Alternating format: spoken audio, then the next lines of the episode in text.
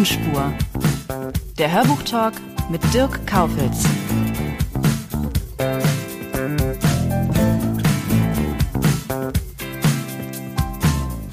Heute plaudere ich mit Monika Oschek.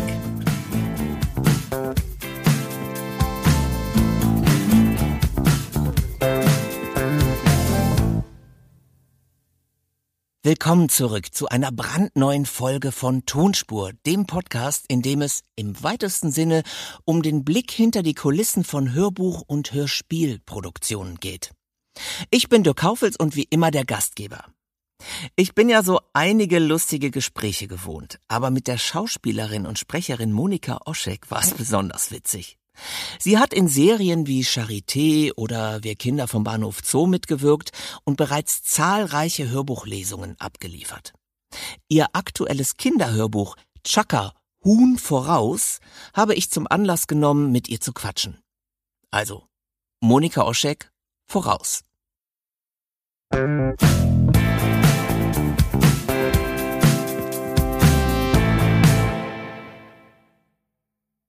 Sie sitzt mir jetzt gegenüber, Monika Oschek. Hallo Monika. Hallo. Ich bin froh, dass du was anhast. Darauf habe ich jetzt nur gewartet. Das muss man kurz erklären. Ich habe nämlich eben gesagt, nicht wundern, die Anmoderation nehme ich woanders auf und ich gehe gleich nackt rein. Ich dachte jetzt, du schmeißt alle deine Klamotten vom Leib. Naja. Das wär's doch, oder? Also. Du, leg los, fühl dich frei. Äh, okay, äh, ach Gott, jetzt, also jetzt muss ich erstmal zu meiner ersten Frage überleiten, die gar nicht so leicht ist. Also, okay, es geht natürlich nicht ums Nacktsein in diesem Podcast, obwohl die ja gute Streaming-Zahlen haben, so Erotik-Podcasts. Ja, Sex Hells und so, ne? Ja. Ich würde auch gerne mal so ein Erotik-Hörbuch aufnehmen tatsächlich. Ehrlich? Ja, schon. Okay, das ja. merke ich mir mal. Gebe ich wirklich zu, ich würde es gern mal machen. Äh, Wir haben das schon mal gemacht. Habt ihr? Ja, und da haben nicht. sogar die Sprecherinnen und Sprecher teilweise darum gebeten, dass wir mit einem anderen Namen aufs Cover gehen. Wirklich? Ja. Weil, Na, die haben sich einfach so geschämt. Die wollten nicht in so einer Schublade stecken. Aber du bist dann überhaupt nicht bang vor, ne? Oder? nee, gar nicht. Ich finde das, ich finde das unheimlich spannend. Doch, ja, nee. Nö, ich würde das mit meinem Gesicht machen. Du bist sowieso so eine begeisterungsfähige. Und da kommen wir jetzt direkt mal zu meiner Frage. Zu meiner Gute Überleitung, Frage. ne? Ja, super. Also du hast das eigentlich gewuppt. Welchen Stellenwert haben denn Hörbücher für dich? Mm, Oder was bedeuten sie dir? witzigerweise ist das Erste, woran ich denke, ist, welchen Stellenwert haben Hörbücher? Das ist so ein bisschen, ähm, sie sind meine finanzielle Lebensgrundlage. Das ist das Erste, woran ich denke. Rein tatsächlich. materielle Absicht. Witzig, oder? da, ja. Nein, überhaupt nicht. Nee, tatsächlich ist es so, dass ich niemals gedacht hätte, dass ich irgendwann mal Hörbücher aufnehme. Und dann auch noch so viele. Und so viele unterschiedliche. Ich habe immer gedacht, ich werde so ein Theaterpferd. Mhm. Und das ist aber alles nicht eingetreten, wie ich mir das damals so gedacht habe. Ist ja alles anders gekommen. Und ich habe als Kind tatsächlich, wir sind ja von Polen nach Deutschland gekommen und damals hatten wir leider so gut wie kaum Geld. Meine Mutter, die war ja in Polen Lehrerin. Wollen wir kurz Und- mal sagen, du bist geboren in, das habe ich mir notiert und ich kann es wahrscheinlich nicht aussprechen. Sagst du einfach gerade selber, weil. Katowice. Katowice. Guck mal, ich hätte jetzt Katowice gesagt. Ähm, also in Deutschland sagt man Katowice ja, und auf Polnisch ist es Katowice oder Katowice. okay. Und wieso seid ihr nach Berlin gekommen? Ähm, nee, nach Berlin sind wir ja gar nicht gekommen. Wir Mhm. sind halt erstmal von da nach Deutschland. Wir haben eine Zeit lang bei meiner Patentante in Bremen gelebt und ähm, das Studium von meiner Mutter zum Beispiel wurde gar nicht anerkannt. Die war ja Lehrerin. Das wurde hier in Deutschland nicht anerkannt. Mein Vater musste sich ja auch irgendeinen Job suchen. Und dann waren die eben beide hier und meine Mutter hat als Putzfrau gearbeitet und wir haben Spenden von der Kirche bekommen. Polnische Familie, hochkatholisch, ist ja klar. So, und jetzt komme ich überhaupt zur Antwort der Frage. Denn damals in diesen Spenden von der Kirche gab es eben auch so einen großen Koffer mit einer Biene Maya drauf. Und in diesem Koffer waren, glaube ich, 20 kleine Hörspielkassetten. Noch so richtige Kassetten, ne, wo du echt mit dem Bleistift rein bist. Und wenn manchmal das Band rausgekommen ist, du noch so nachdrehen musstest einfach. Und damit bin ich in der deutschen Sprache groß geworden, angekommen, dass ich permanent diese Hörspielkassetten rauf und runter gehört habe. Da waren, glaube ich, zwei oder drei Kassetten von TKKG dabei. Dann die Schwarze Sieben, die habe ich geliebt. Das war meine absolute Lieblingskassette. Wir hatten von denen, glaube ich, zwei oder drei. Und da gab's die siamesische Katze, glaube ich. Das fand ich toll. Dann hatte ich Pops Reis durch die Weltgeschichte, da hatte ich aber nur zwei von. Ich glaube, eine Meister Eder und sein Pumuckl-Kassette und dann noch so ein paar Schneewittchen und die sieben Zwerge und das blaue Licht. Also du bist so genauso so ein Kassettenkind wie ja. viele andere auch. Die ja, das beim war Hörbuch gelandet sind. Ja, das war meine Kindheit und ich bin eigentlich eher tatsächlich, ich komme vom Hörspiel, würde ich fast sagen. Also ich bin einfach mit diesen Hörspielen groß geworden. Ich weiß auch noch, ich hatte mal eine ganz schlimme Mittelohrentzündung und das tollste daran war, dass meine Mama mit mir nach dem Arzt, warte mal, wie war das? Ich glaube, die ist mit mir in den Laden rein oder sie kam aus dem Laden raus und hatte mir so eine Hörspielkassette mitgebracht. Und dann durfte ich den ganzen Tag im Bett liegen mit einer Zwiebel auf dem Ohr und habe ne, hab ein Hörspiel gehört und das fand ich total toll. Das ah. war, äh, das habe ich total gefeiert. Das, Super. Das, das war Entspannung. Guck mal, meine Mutter hat mir immer Comics mitgebracht, wenn ah, ich ja. krank war. Ja. ja. Hatte ich ja auch eine Phase eine Zeit lang, diese dicken, ne, von so Mickey Mouse. Ja, so Mickey Mouse und Fix und Foxy und was ja. ist da damals alles gab. Ja. Aber lass uns mal eben bei den Hörbüchern bleiben. Du hast nämlich, also so viel zum Thema Affinität zum Thema Hörbuch, mhm. du hast eine eigene Firma gegründet oder ein eigenes Label mit Kolleginnen und Kollegen. Das da nennt sich Mu Entertainment nee. oder Mo Entertainment. Mo Entertainment. Damit geht's schon los. Und ich muss dich sogar leider nochmal korrigieren. Okay. Es ist nämlich gar nicht so, dass ich das de facto mitgegründet habe. Also GründungsmitgliederInnen sind ähm, Leon Stiel, Lena Schmidtke und Johannes Auer ist eigentlich auch von Stunde eins tatsächlich dabei. Und die haben mal 2017 angefangen, diese Harry Potter Fanfiction zu machen und auch einen YouTube-Kanal dafür einzurichten und da diese Lesungen eben hochzustellen. Und ich bin dann irgendwann später dazu gekommen, als wir mal ein Hörspiel gemacht haben. Und dann irgendwann kam Leon, ich glaube, das war vor zwei Jahren oder so um die Ecke und hat gesagt, hey, hast du nicht Lust, das Management zu übernehmen? Und das habe ich dann gemacht. Also ich würde mich jetzt nicht de facto jetzt so als Managerin bezeichnen. Ich weiß ehrlich gesagt auch gar nicht, welche Aufgaben das so umschließt, aber ich bin schon wichtiger Teil dieses Hörbuchhauses. Okay. Studios, wie man es auch nennen will. Also das heißt, ihr genau. seid bei YouTube zu sehen, ihr mhm. seid Hörbuchbegeisterte und produziert selbst, nennt sich MOO Entertainment, genau, Mo richtig. Entertainment, muss man wie wir jetzt sagen. gelernt ja, haben. Muss man dazu sagen. Ich hatte mich schon gewundert. Er wollte dich schon fragen, was das bedeutet. Und äh, wo nehmt ihr denn die Produktion auf?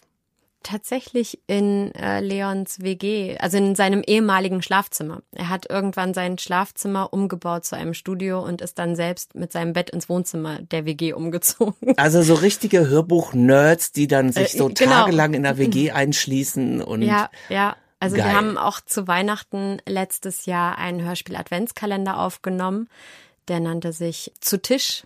Zwölf Hörgänge von Mo Entertainment. Den haben wir komplett über Start Next finanzieren können.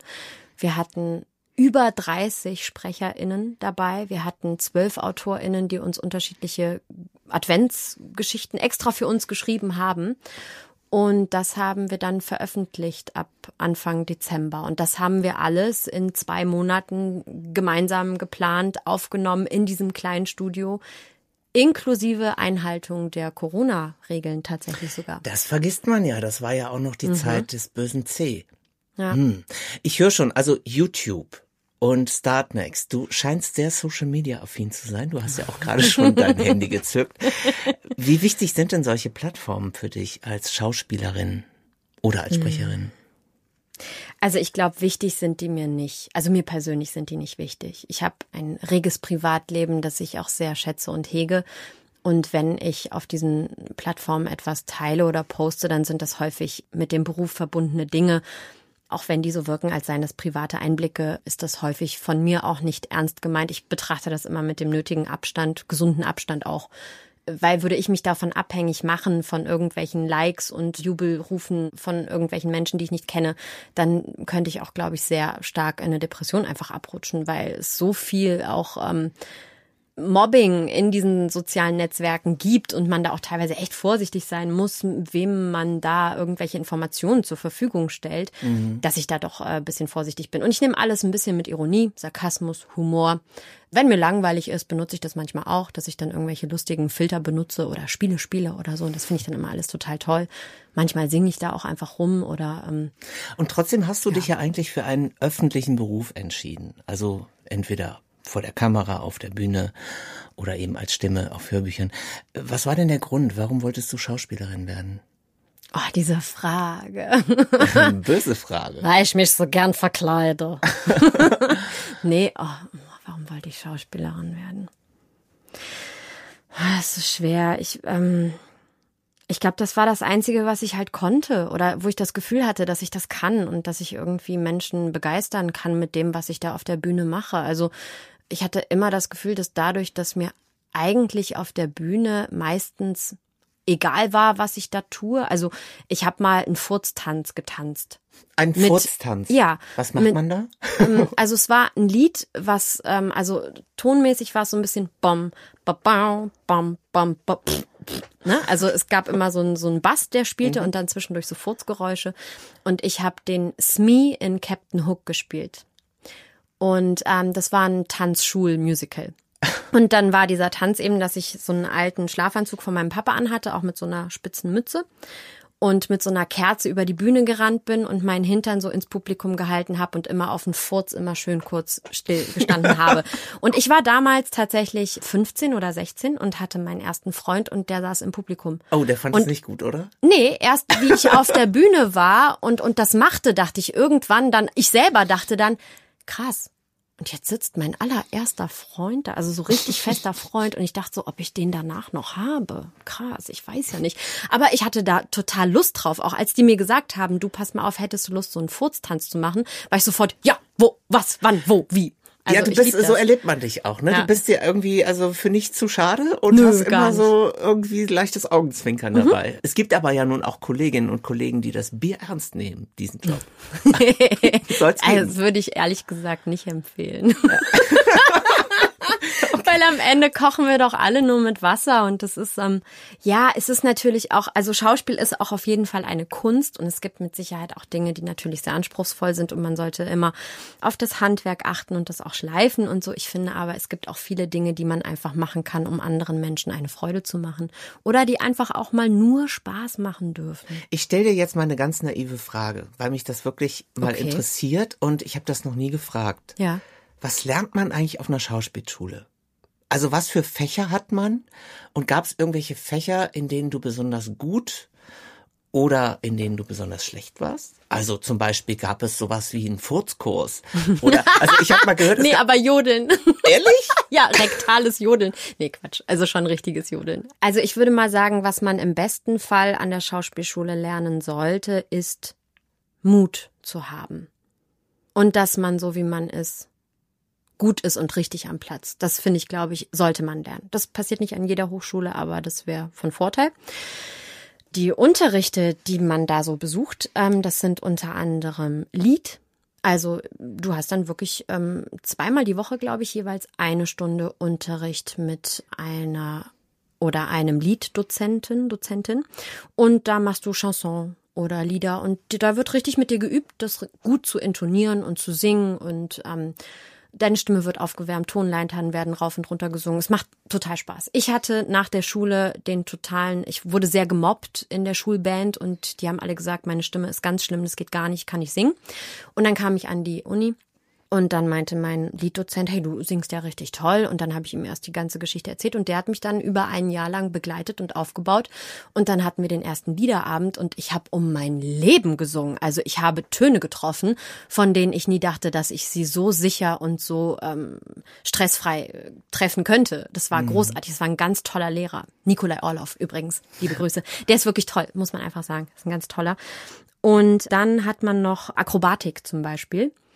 Das war mein schlechtestes Fach. Ich glaube, wenn wir Noten bekommen hätten, hätte ich in Akrobatik wahrscheinlich eine 5 gekriegt und wäre sitzen geblieben. Wäre da nicht mein Dozent gewesen, der mich tatsächlich immer umgewuchtet hat, tatsächlich. Also wenn es darum ging, irgendwie so einen Bogengang rückwärts zu machen oder sowas. Das ne, musstet ihr. Also richtig so körperlich. sollten wir tatsächlich tun, aber das habe ich natürlich Oh nie Gott. hingekriegt. Also ich habe zwölf Jahre lang Jazzdance getanzt vor der Schauspielschule, aber ich war nie ein Mensch, die sich getraut hat, Dinge zu tun, wo mein Körper auf einmal oben sind die Füße, unten ist der Kopf und alles dreht sich rum und da hatte ich immer das Gefühl, Moment, also hier ist alles falsch einsortiert gerade, das kann nicht richtig sein, ich muss sofort wieder in die übliche Position rüber. Deswegen habe ich auch höllische Panik vor Vorwärtsrollen. Mhm. Ich habe wirklich die Sorge, dass ich mir dabei das Genick brechen könnte. Also rück, rückwärts finde ich eher Rückwärts noch, noch schlimmer sogar tatsächlich. Also bei rückwärts könnte es sogar sein, dass ich leichte Schweißanfälle kriege und eine Tüte zum Atmen. Nee, oh aber Gott. so schlimm ist es auch nicht, ne? Aber ich mache jetzt auch einen Scherz. Aber ähm, ich hatte immer Respekt vor Vorwärtsrollen und tatsächlich Panik vor Rückwärtsrollen. Und ich habe mit Biegen und Brechen irgendwann mal einen Kopfstand hingekriegt, aber auch mit Hilfe der Arme und äh, jegliche Sachen, die wir da irgendwie Flickflack, Überschlag, Ratschlagen, konnte ich nicht, hat mir mein Lehrer immer geholfen. Und das Witzige war, manchmal hat er auch gar nicht hingeguckt, was ich da gemacht habe. Und wenn er dann gesehen hat, ich komme gerade wieder von der Übungsmatte, hat er immer gesagt, toll, Moni, richtig toll. Hast dich in der Gruppe versteckt. Also, ja. Und das war aber gut, weil die anderen konnten das besser und ich konnte dann halt andere Sachen ja. besser. Ne? Also ähm, dann war ich halt gesangsmäßig war ich besser oder ich konnte dafür ganz gut tanzen. Andere konnten es halt eben nicht so gut. Die sind dann steif geworden wie ein Brett. Mhm. Und ähm, ja, dafür konnte ich halt eben anderes. Okay, und dann hast du es ja geschafft. Aber jetzt die zweite naive Frage: Dann hat man mhm. so ein Schauspieldiplom in mhm. der Tasche was macht man denn dann? Geht man dann zu einem Produzenten und sagt, hallo, ich bin die Monika, ich hätte gerne eine Rolle? Oder wie läuft das? Dann braucht man einen Agenten oder was? Nee, zum einen musst du dein Diplom erstmal irgendwann mal schaffen abzuholen am Einsteinufer, wenn du an der ODK studiert hast, weil das habe ich auch irgendwie zwei, drei Monate nicht gemacht und es lag darum, weil ich es halt nicht gebraucht habe. Und als ich es dann abgeholt hatte, bin ich so pro forma mit einem Studienkommilitonen von mir Pizza essen gegangen. So um so zu tun, als würden wir das jetzt nochmal feiern, dass wir dieses Diplom abgeholt haben. Weil das schickt dir niemand zu, das gibt dir auch niemand in die Hand, das musst du selber holen. Frechheit. Ich glaube, das musste ich aber in der Uni auch, ich weiß das nicht mehr. Das ist Wahnsinn, ja, ja. oder? Weil eigentlich gibt's ja ein Absolventenvorsprechen, ne? wo du wirklich all deine Rollen zeigst und so. Und das ist ja auch so eine offizielle Nummer, da denkt man doch eigentlich, ja, und dann kriegt jede und jeder sein Diplom. Nee, musst halt in diesen alten Kastenbau da fahren und das abholen. Ja, also was macht man mit so einem Diplom? Ähm, Im besten Fall äh, bewirbt, also man kann sich natürlich äh, bewerben an Theatern. In den meisten Fällen bringt es aber, habe ich gemerkt, nichts. Also ich habe auch ein paar Bewerbungen geschrieben, aber zum einen ähm, habe ich teilweise gar keine Antworten bekommen und zum anderen hat man die Einladungen ab einem gewissen Punkt bekommt man die zu Vorsprechen an Theatern, weil man ja dieses Absolventinnenvorsprechen an der Uni selber macht. Ne? Mhm. Also es gibt ja immer im November ist so eine ganz heiße Phase, wo alle Universitäten Deutschlands diese AbsolventInnen-Vorsprechen haben und da gibt's dann auch nochmal zentrale Vorsprechen. Die sind in Berlin, München und in Neuss. Und da kommen dann die Intendanten hin. Genau, und richtig. Und Agenten. da spielst du all deine Sachen nochmal vor und die gucken sich das an und dann machen die wie so einen Zettel und sagen, ach ja, die Frau Oschek, oh, die könnte singen. ja bei uns mal irgendwie das Känguru von hinten rechts spielen oder so in der Kindersparte oder sowas. Ne? Die, die schreiben sich dann so ihre Sachen auf, äh, wo die sehen, ach, das könnte interessant sein. Also das ist Theater. Also da braucht man sich, finde ich, also denke ich, braucht man sich nicht bewerben. Und das andere ist natürlich, wenn du drehen möchtest, musst du dir eine Agentur suchen. Auf jeden Fall habe ich gemerkt, weil ZAV ist zwar auch okay, aber ZAV betreut natürlich sehr, sehr viele Darsteller. Das ist ne? die Zentrale der deutschen Bühnenvermittlung. Äh, zentrale Arbeitsvermittlung für KünstlerInnen, glaube ich. Also ZAV ist die Abkürzung mhm. quasi. Ja. Dafür.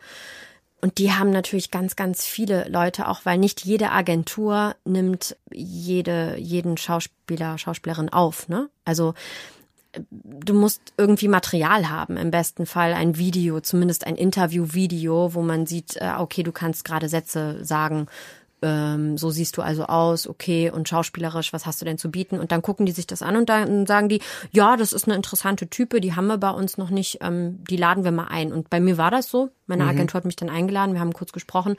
Und äh, bei mir war das tatsächlich so, dass ich mir auch von meiner Agentur die ganzen anderen Leute auf der Homepage angeguckt habe und gemeint habe, ja, äh, wie ist denn das bei der und der steht seit zwei Jahren nichts Neues in der Vita, bei dem auch nicht. Was ist denn da los? Also und dann saßen hast, die beide. Hast du Fragen gestellt? Ja, wirklich, ne? Und, und die beiden saßen aber auch da, ne? Also denen ist dann aber mal die Spucke weggeblieben, weil ich war richtig das frech. Das ist aber unbequem. Ja, wirklich. Und ich habe aber nach so einem Berufsseminar an der Uni halt gelernt, dass man das so macht. Ja, man mhm. guckt halt erstmal in der Agentur, wer ist denn da überhaupt und was machen die da alle?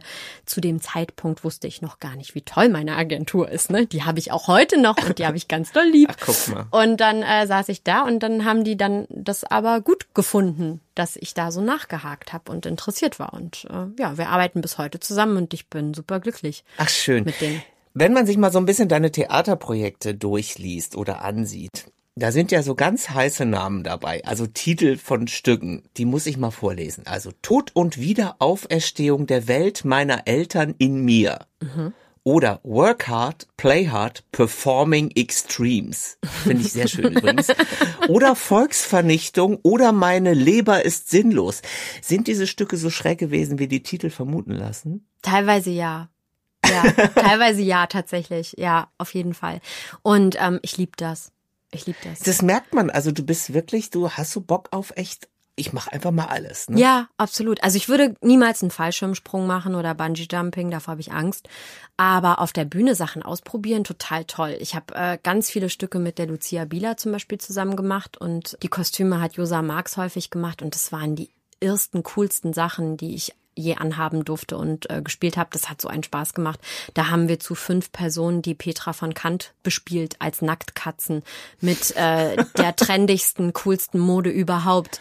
Und immer wenn ich mich gedreht habe, konnten alle meinen Hintern sehen. Das fand ich irre toll. Super. Ich, ich habe also immer schon gesagt, ich habe die schönsten und längsten Beine Berlins. Und dann konnte ganz Lübeck die endlich mal sehen. Also da habe ich mich immer sehr gefreut. Ich fand das toll. Ach toll. Und du warst auch im Fernsehen zu sehen, nämlich in der Comedy-Serie Blockbusters mit ja. Z und zwar mit Eco Fresh in der Hauptrolle, lief auf ZDF Neo. Mhm. Du hast da eine Sachbearbeiterin gespielt. Also kurz mhm. gesagt, es ging um einen Typen aus einer Kölner Hochhaussiedlung, der Rapper werden wollte. Und du hast eine Sachbearbeiterin gespielt. Was besonders an dieser Rolle war, dass du im kölschen Akzent die Rolle gespielt hast. So. Jetzt kommst du ja aus Katowice. Mhm bist in Deutschland sozialisiert mit mhm. Kinderhörspielen und musst auf einmal Kölsch lernen. Wie war denn das für dich? Das war überhaupt kein Problem. Ich äh, bin ja groß geworden, bin ich ja äh, in der Nähe von Köln. Ach so. In Lechenich. Gott, naja. So ist das. Ja, ja, pass auf. Also, ich war ein Jahr alt. Dann sind wir von äh, Polen nach Deutschland gekommen. So, dann sind wir da, von da, von, von Bremen, da waren wir so ein paar Wochen, dann sind wir nach Köln beziehungsweise nach Lechenich. So, von Lechenich sind meine Eltern mit uns in die Eifel gezogen. Da habe ich dann auch noch mal ein paar Jährchen gewohnt. Dann bin ich nach Wiesbaden, dann nach Frankfurt am Main und dann zum Schauspielstudium 2010, 2011 nach Berlin. Das ist so die kleine Weltreise, die ich gemacht okay. habe, genau. Und dadurch habe ich, glaube ich, acht, neun Jahre da so in NRW gelebt und habe das Kölsche total mitgenommen. Und aber viel krasser als Kölsch finde ich ja Eifler Platt. Äh, das sagt mir, ich kann das jetzt, kriege ich Schankens, Schankens in den Keller und hole den Erpelschlat. Das heißt so viel wie ich gehe jetzt in den Keller und hole den Kartoffelsalat. Äh, verstanden habe ich das ne? ja als ja, aber, aber das ist ja, ja. der Wahnsinn, weil ich hatte damals halt auch einen Freund da in der Eifel und wenn ich bei der Familie da essen war, wenn sich die Familie unterhalten hat und ich zugehört habe, habe ich tendenziell mitbekommen, worum es geht und konnte mitreden. Sobald ich auch nur eine Minute mit den Gedanken abgeschwiffen bin und dann wieder zurückkehrte, dachte ich, ich bin in einem komplett anderen Land, ich verstehe kein Wort mehr, worüber reden die eigentlich? Das ist irre. Also Eifler Platt ist wirklich nochmal mhm. wie so eine außerirdischen Kölsch-Sprache. Ach super. Du hast auch richtig gut ausgesehen in der Serie, finde ich. Die hatten ja. so eine richtig schöne dicke Hornbrille ja. aufgesetzt. Ja. Wie waren denn so die Reaktionen auf diese Serie? Ähm, tatsächlich gab's das, was ich gelesen habe, relativ viele schlechte Kritiken. Mhm. Also es sei so flach vom Humor her und ähm, nicht so, äh, also soweit ich mich erinnern kann, das ist ja auch schon wieder ewig her, ne, das Ding. Also ich muss sagen, mir hat die Rolle super Spaß gemacht. Ich liebe es auch tatsächlich in Rollen zu schlüpfen, wo ich äh, nicht so schön bin wie in Natura. Ja, also äh, diese diese Frisur, die fand ich großartig. Ich habe auch mit Absicht mein Doppelkinn verstärkt durch mein Spiel, weil ich habe mit Absicht das Kinn auch immer näher an. Guck mal, ich guck ähm, da gar nicht so, ich sehe dich ja gar nicht so, ne? Also ja. ich habe jetzt dich ein paar Mal gesehen in so diversen ja. äh, Formaten und ich finde, dass du immer ein total geiler Typ bist. Ja, ja, witzig. auch auff also im positiven Sinne ja. auffällig. Ja, also im besten Fall, ne, Im wenn besten, ich negativ ne, ne, ja, ja gut, gibt's ja auch, ne, aber jetzt mal zum Beispiel, sprechen wir über die ein weiteres Highlight oder eine weitere Serie, nämlich Charité. Da warst du mit Schwesternhäubchen zu sehen. Oh Gott, dieses Häubchen, das habe ich so gehasst. Das hat so richtig, das haben die wie festgetackert. Naja, und oh, aber ich meine, das ist ja richtig fettes Ding. Ja. Und dann mit Sönke ja, ja. Wortmann hast du gedreht. Ja, ja. Wie war denn das? Richtig cool. Ja? Ja, richtig cool. Also, kurze Zwischenfrage, darf man Arsch sagen? Ja, natürlich. Wir sind hier, also ein Podcast. Pipi, Kaka, Arsch, Penis, Penis. Nein. Ähm, äh, mir, mir war da echt, also mein Arsch äh, ging da auf Grundeis damals. Also weil das war ganz, ganz irre. Ich weiß noch, dass ich umgezogen bin von meiner kleinen Wohnung in eine Neuwohnung und dann bekam ich den Anruf meiner Agentur, hey, du mögest doch bitte mal ein Casting machen für Sönke Wortmann, neue Serie, wäre eine durchgehende Nebenrolle. Und ich so, ah, okay, ja, cool. Keine Ahnung, wer Sönke Wortmann ist. So, ne? War so. Wusstest ja. du nicht? Nee, ich hatte keine Ahnung. das darf der niemals Vielleicht hören. Ganz gut so. Das war so peinlich und dann hab ich die Casting-Einladung bekommen, beziehungsweise es war noch gar nicht die Casting-Einladung, es war erstmal nur ein Exposé der Serie. Und da standen drei Sätze zu meiner Rolle drin. Und ich habe gedacht, okay, das ist meine Casting-Einladung, ich mache das jetzt sofort, weil ich will diese Rolle und dann mache ich das alles ganz, ganz schnell. Und dann habe ich das alles aufgenommen und habe im Prinzip ein Bewerbungsgespräch improvisiert. Also ich habe wirklich so erzählt, ja, hallo, ich bin die Monika Oschek, meine Freundin nennt mal eigentlich Stine und äh, ich liebe das, das verlängerte Ohr vom Arzt zu sein, ja, also ich bin ja als Krankenschwester Krankenschwester, ne? Und ich habe da einen Scheiß zusammengelabert. Und dann schön auf Berliner. Die ganze Zeit Berlinert, weil da ging es ja auch in der Rolle darum, dass das halt so eine Berliner Schnauze ist einfach und habe das abgeschickt. Und meine ja. Agentur hat mich dann am Abend oder am nächsten Tag angerufen, meinte so, du Monika, dein vorauseilender Gehorsam, der war ja großartig. Du mögest bitte noch das Casting nachreichen. Ich so, Hä, was? Was für ein Casting? Ich hab das doch schon gemacht, ja. Und dann hieß es halt, nee, die fanden das Video ganz, ganz toll und richtig süß und haben sich sehr gefreut. Aber das war erstmal nur das Exposé. Ich wusste das ja alles nicht. Ich war, mhm. das war irgendwie ein paar Monate nach dem Studium ich hatte keine Ahnung, was die da jetzt von mir wollen oder nicht wollen und so. Und dann irgendwann nach meinem Sommerurlaub kam der Anruf, ich möge doch bitte mal kommen. Ich dachte, das ist dann nochmal ein Casting. Und dann steht da Sönke Wortmann vor mir und kratzt sich tatsächlich am Bauch in so einem Büro. Und davor, da hatte ich den dann natürlich schon gegoogelt, ne, und war so, oh mein Gott, das ist Sönke Wortmann. Und dann bin ich halt da rein. Ich war so nervös, ich war knallrot, ich war verschwitzt, ich hatte Schuhe an, die viel zu eng waren, aber die gut aussahen. Und dann stand ich vor ihm und habe gedacht, okay, wenn er jetzt will, ich spiele hier um mein Leben. Und er meinte so, ja, wie war der Urlaub? Ich so, ich dachte echt in dem Moment. Das heißt, so, die hatten, wussten schon, die geben dir die aus. Rolle. Und das war so krass, wirklich. Und dann hat er mit mir noch über den Urlaub geredet. Ne? Und dann meinte, und dann kam noch die, die Produzentin, die Henriette Lippold dazu, und dann saßen beide so grinsend vor mir und meinten dann so, ja, also wenn du magst, dann hätten wir dich gerne dabei. Und ich saß echt da und ich glaube, das erste, was ich gesagt habe, war geil. Also ja. das war so meine erste Reaktion. Als ich dann raus war, habe ich auf der Straße erstmal geschrien mhm. weil ich das nicht fassen konnte. Und dann habe ich irgendwann ganz, ganz viel später erfahren, dass die tatsächlich, nachdem ich das Casting eingereicht hatte und während ich im Urlaub war, noch Live-Castings gemacht haben. Mhm. Und als ich das dann gehört habe, habe ich gedacht, wow, also vielleicht ist es auch eine Fehlinformation, aber soweit ich weiß, haben die mich über dieses E-Casting genommen und da war ich dann so, okay, krass. Naja, muss ja, muss ja sein. Ist, oder es wow. waren die Schuhe. Ich weiß es nicht. Und dann war ich da am Set und da waren die großen Namen des deutschen Films neben mir, vor mir, hinter mir. Ähm, man hat sich auf dem Dixie-Klo getroffen, an der Essensschlange. Äh, ich stand echt da, ich konnte nicht mehr. Also ich, äh, mir ging der Mund nicht zu, ne? Ja, ich meine, das, das, ist ja, Charité Wahnsinn. ist ja auch ein Riesending. Das ja, ist ja, in, ja. vor allem, es, es haut ja auch genau in so eine Kerbe, die gerade wirklich sehr gefragt ist. Und jüngst hast du auch in einem Stückchen deutscher Geschichte in Anführungsstrichen mitgespielt, nämlich in der Serie Wir Kinder vom Bahnhof zu. Ach so, ja. ja. Das ist auch wieder so geil ausgesehen. Oder? Also geil jetzt in diesem Fall nicht falsch zu verstehen.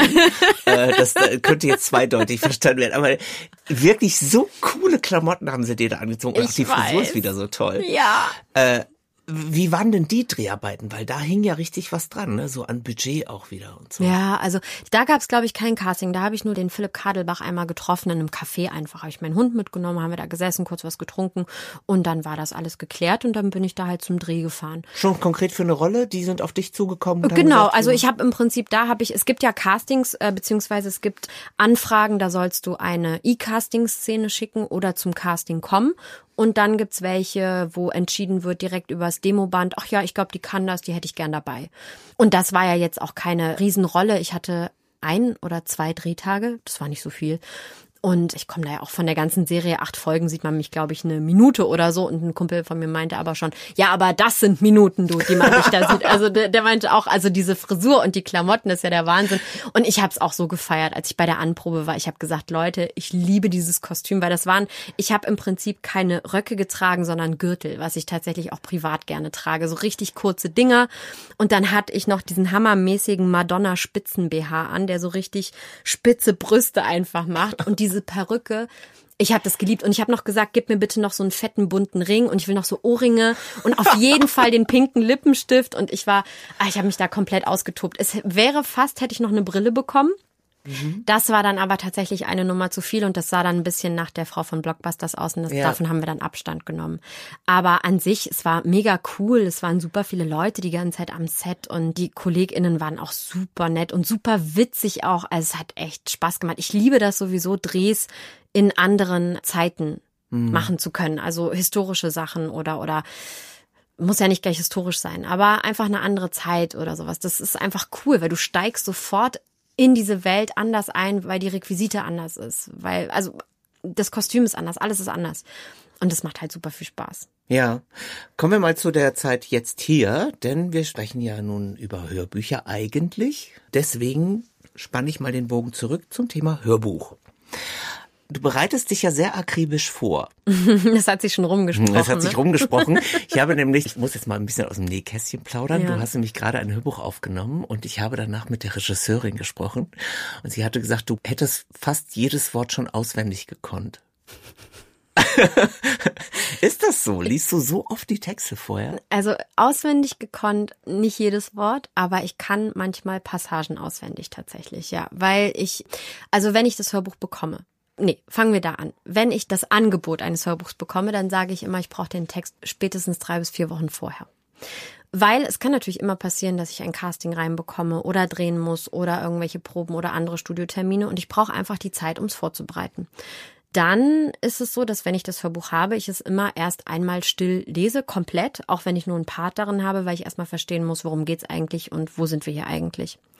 Wenn ich das getan habe, setze ich mich hin und packe alle Buntstifte aus, die ich habe und markiere jede einzelne Figur mit einer anderen Farbe. Und dann, wenn es Kinder- oder Jugendliteratur ist, dann schaue ich auch immer gleichzeitig, dass ich mir für jede Figur auch eine eigene Stimme überlege. Das Also, heißt, dass da gehst du anders ran als bei Erwachsenenhörbüchern. Auf jeden Fall, ja. Weil bei Erwachsenenhörbüchern, das kann halt sehr schnell lächerlich klingen, wenn ich da jetzt eine Stimme, na hallo, wie geht's Ihnen denn heute? Wenn das ein Krimi ist, wo, wo gerade irgendwie ein Kind entführt wurde oder sowas, dann passt so eine Stimme da einfach nicht in den Kontext. Ne? Also das ist nochmal was anderes. Und bei Kinder- und Jugendhörbüchern, da kann ich mich halt sehr gut austoben. Und dann überlege ich mir diese Stimmen. Und dann arbeite ich das Hörbuch tendenziell drei bis viermal durch. Bedeutet, ich sitze mit einem Bleistift da und lese es laut zu Hause vor. Ich habe äh, so einen Notenständer im Prinzip, da lege ich es ab. Weil wenn ich das im Sitzen mache, schlafe ich ein. Ich bin jemand, die, wenn sie äh, liest im Sitzen, ich schlafe sofort ein nach fünf Minuten, zack, weg. Also im Sitzen kann ich Du das brauchst nicht. die Energie des Bodens. Ist wirklich wahr. Ja, ich brauche meine Kamelfüße im Boden. Genau. Und dann arbeite ich das tatsächlich wie so eine Partitur durch. Also ich mache mir auch Markierungen an den Rand, wo ich zum Beispiel hinschreibe wütend oder glücklich oder Sehnsucht nach. Oder wenn es jetzt irgendwie eine Nummer ist, was jetzt Erwachsenenliteratur ist, die, da wird es jetzt gleich heiß und prickelnd, dann mache ich dann immer so ein Rrr an den Rand. Also wirklich so ein paar Rs mit so einem Ausrufezeichen. Ich habe so meine Markierung, wo ich weiß, ach ja, genau, das ist ein Atmer, das ist dies, das. Und ähm, dann trage ich mir das alles ein und dann arbeite ich das immer wieder so durch. Und dann natürlich nach dem dritten, vierten Mal hat man gewisse ähm, Stellen, die man dann auswendig kann. Und manchmal passiert es mir dann sogar, dass ich denke, ich kann es auswendig und erfinde dann irgendwas dazu und gucke dann selber nochmal runter und denke, huch, ah nee, so war, ach nee, Moment, nee, doch nicht. Ja, ja, äh, okay, nochmal, ne? Also Und konkret dieses Hörbuch, über das wir jetzt gerade gesprochen haben, lautet, also der Titel lautet Chaka Huhn voraus. ja. Autorin ist Mara Andeck. Das kommt jetzt diesen Herbst. Das ist eine neue Kinderbuchserie. Und worum geht's denn da? Da geht es um Tabea Schaka, ein junges Mädchen, die mit Jonas Stein, ihrem besten Kumpel, also die haben Ferien. So, und Tabeas Ferien stehen eigentlich unter einem dunklen Stern, weil sie nicht in das Ferienhaus können wie geplant. Also die Familie fährt wohl fast jedes Jahr, glaube ich, in dieses Ferienhaus und das soll umgebaut, verkauft werden. Und da ist Tabea natürlich dann erstmal super sauer und findet das total blöd und hat dann aber im Verlaufe des Hörbuchs den super Plan, sich Freiheit für die Ferien zu wünschen, weil der Papa allen aus der Familie im Prinzip empfiehlt oder nahelegt, sich doch eine Sache für die Ferien zu wünschen. Die Eltern arbeiten das Wohnzimmer um, der Bruder von Tabea will irgendwie mehr Sport machen und die Schwester will einen YouTube-Kanal, wo sie sich schminkt und so ein Kram. Ne? So, und Tabea sagt halt, okay, ich möchte mehr Freiheit. Und dann darf sie halt raus und dann entfleucht bei den Nachbarn ein Huhn. und dann überlegen sich Tabea und Jonas, hm, wir müssen dieses Huhn auf jeden Fall retten. Und dann gehen sie auf Hühnerjagd. Ah ja. Und ob die beiden das Huhn finden und einfangen können, das erfahrt ihr im Hörbuch Chaka. Das Besondere ist an dieser Geschichte ja, das muss man vielleicht auch mal sagen, mhm. dass das einen unglaublichen Humor hat. Ja. Dass es eine wahnsinnig tolle Alltagskomik hat, mhm. einen richtig guten Zug. Ja.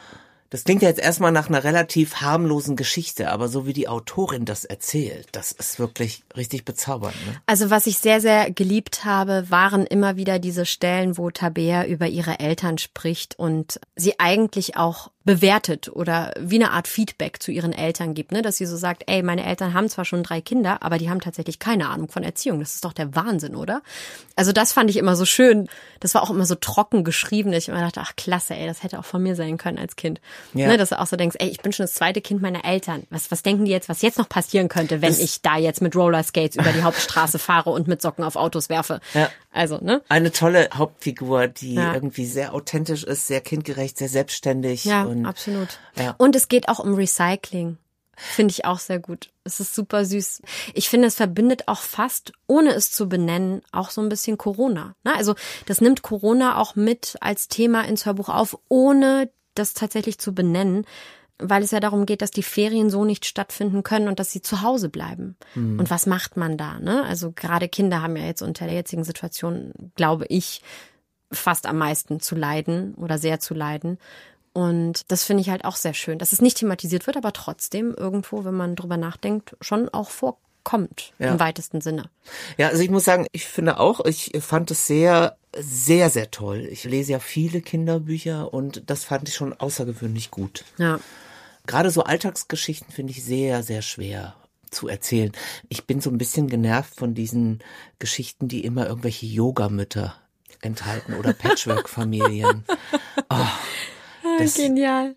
Ja, das ist so ein neuer Trend. Die Mutter macht neuerdings immer Yoga. Ach echt? Ja, ja. Und es muss immer in Berlin spielen. Aha. Das ist ja irre, das wusste ich nicht. Ja, ja ich habe mal überlegt, ob ich nicht tatsächlich mal ein Buch schreibe über Hundebesitzer in Berlin. Ja. Also ich weiß, das ist Und dann schon gehen wir zum Recherchieren am Grunewaldsee. Du, ich habe um die Ecke habe ich bei mir so einen kleinen Garten, da treibt sich alles herum, was Rang und Namen hat äh, mit mit Hund und und äh, so weiter. Nee, aber ich weiß, es gibt da schon Stand-up Comedy in die Richtung, aber was ich da tagtäglich erlebe, das ist der Wahnsinn. Warum nicht? So irre. Also ja. irre Geschichten, irre Leute, irre Hunde. Es ist wirklich, es ist Wahnsinn. Es ist völlig verrückt. Apropos und irre. Du hast ja nun eben schon erzählt, dass du eigentlich vor nichts bang bist und mhm. vor nichts Berührungsängste hast. Äh, was macht dir denn am meisten Spaß? Weil du spielst ja nun äh, klassische Rollen, du spielst Charakterrollen, du machst komische Rollen. Was, wo fühlst du dich denn am wohlsten? In der Karaoke-Bar. Monster Ronson. Kennst du Monster Ronson? Ja, na klar, aber die mochte ich leider nie. Ich war immer im NBI, aber das hat zugemacht, weil die Nachbarn sich beschwert haben. Ah. Diese Nachbarn im Prenzlauer Berg, falls ihr das gerade hört. Du so scheiße ihr habt gesungen, mein ja? Leben zerstört. Nein, ich bin richtig gut. Oh, ich habe eine richtige Fanbase in der Karaoke-Bar. Total Eclipse of the Heart ist voll mein Song. Oh, der Klassiker. aber ich kann den auch, wirklich. Mhm. Ich kann den. Nee, aber ist es, ach, oh Gott, ich weiß nicht. Ah. Ich finde, bei mir ist es immer die Frage von, mit wem arbeite ich zusammen? Ich habe vorhin ja schon erwähnt, mit Lucia Bieler habe ich sehr viel gearbeitet. Ich finde, das waren bisher schon immer Arbeiten, die auf Augenhöhe stattgefunden haben. Ich finde, sie hat einen sehr interessanten Zugang zum Theater und zu Texten immer wieder. Und das liebe ich einfach sehr. Und ich finde, ich habe auch mit einer Regisseurin für ähm, die Soko Potsdam zusammengearbeitet. Da kam ich ans Set und sie meinte zu mir, äh, ja, erzähl doch mal, äh, wie wolltest du es denn machen? Was hast du dir bei der Rolle gedacht? Also die hat mich sofort gefragt, was ich mitbringe.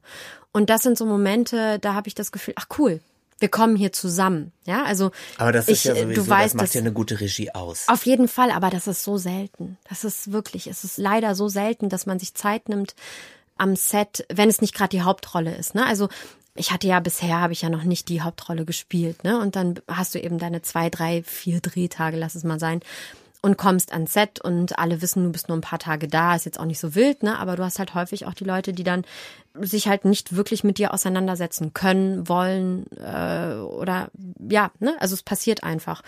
Und ähm, das finde ich einfach sehr schade. Und im besten Fall komme ich an ein Set und man ist offen füreinander, man hat Lust aufeinander und zeigt es auch, weil es gibt ja auch Menschen, die haben Lust darauf, dass du da bist und die freuen sich, dass du da bist und die können das einfach nicht zeigen, weil keine Zeit oder weil sie es zwischenmenschlich nicht zeigen können. Und wenn ich dann das Gefühl habe, dort aber angekommen zu sein und mich wohlzufühlen, dann kann ich in allem die Sau rauslassen und Spaß haben. Ja, du, vielleicht ergibt sich ja das eine oder andere Ja. nochmal in deinem Leben. Du bist noch so jung, du bist so Ne? voller Tatendrang. Und jetzt hast du ja noch ein Fotoshooting vor dir heute. Es ist Wahnsinn, wirklich. Ich fühle mich heute wie ein Star. Ja, das können wir mal ganz kurz erklären, denn äh, das wissen ja auch viele nicht da Mhm. draußen. Wenn auf den Hörbüchern hinten Fotos drauf sind, dann natürlich sind da auch wieder Bildrechte mit involviert und dann muss man die Fotos einkaufen und so weiter und so fort. Und weil wir ja nun schon öfter miteinander gearbeitet haben, machen wir heute ein Shooting. Ja. Und ich habe zwar viele tolle Fotos, aber es ist natürlich dann auch teuer für euch, ne? Ja, also ich hänge da nicht so richtig mit drin. Also ich weiß nicht, was das kostet und das macht ja eine Kollegin hier, Ja. aber die hat es vorgeschlagen und Ja. ich finde das auch immer ganz toll. Dann Du, ich bin total Fotos. gespannt. Es kommt ja sogar eine Visagistin, habe ich gehört. Ich habe mich ja noch nicht Wow. mal. Ich bin ja jetzt auch knallerot gerade schon, weil wir schon länger hier sitzen und die Luft so langsam Okay. flöten geht. Ja, und deswegen Aber, machen wir ähm, nämlich jetzt hier Schluss. Ah ja, wir haben schon Zeitstress. Ja, wir haben Zeitstress. Na, ab die Und ab die ich möchte dir aber wirklich ganz, ganz herzlich danken. Es Ich danke dir, es hat mir sehr viel Spaß gemacht. Ja, und ich fühle mich geehrt, dass ich hier sein durfte, wirklich. Also danke und lass dich mal schön schminken und fotografieren. Das mache ich. danke dir. Ciao. Ciao.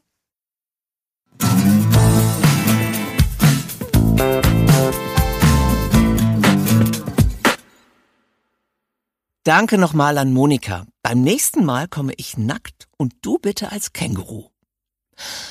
Wir haben ja so schön über Chaka gesprochen und weil Monika sich nicht nur gut vorbereitet hat, sondern auch einfach mal komplett die Haltung einer Zehnjährigen übernimmt, möchte ich euch einen Ausschnitt nicht vorenthalten. Dieser Sonntag heute lief ja erstmal gar nicht so gut. Da war morgens das mit dem Ferienhaus. Dann mittags das mit dem Hund. Nachmittags kam auch noch das mit dem Huhn dazu. Und danach wurde alles sogar noch doofer. Denn wir wollten das Heldenhuhn natürlich retten. Diesem Tier wurde Unrecht getan. Wir werden es rächen, hat Einstein mit einer tiefen Gänsehautstimme gesagt, wie ein richtiger Held in einem Film. Tja, leichter gesagt als getan. Wir wollten natürlich sofort mit dem Rächen anfangen, aber ausgerechnet da hat Mama uns reingerufen, weil es Kaffee und Kuchen gab. Und als wir wieder im Garten waren, stand Luis auf seinem Balkon. Echt? Ausgerechnet der. Ausgerechnet jetzt. Und er war auch noch in witziger Stimmung. Also besser gesagt, in der Stimmung, die er für witzig hält. Er hat mit einer Flüstertüte alles, was wir getan haben, wie ein Fußballreporter kommentiert. Meine Damen und Herren, gerade betreten Tabea und Einstein das Spielfeld. Sagen Sie selbst, sehen so Sieger aus? Nein, liebe Zuschauer, so sehen Weicheier aus. Komisch, was machen die beiden denn jetzt? Oh, wie niedlich. Die Kleinen verlassen ihren Garten und gucken sich draußen vorm Tor das Gras an. Ja, ihr kleinen Lieblinge, da wachsen Gänseblümchen. Bestimmt erlaubt Mami, dass ihr eins pflückt. Aber vorher fragen. so ging das ewig weiter.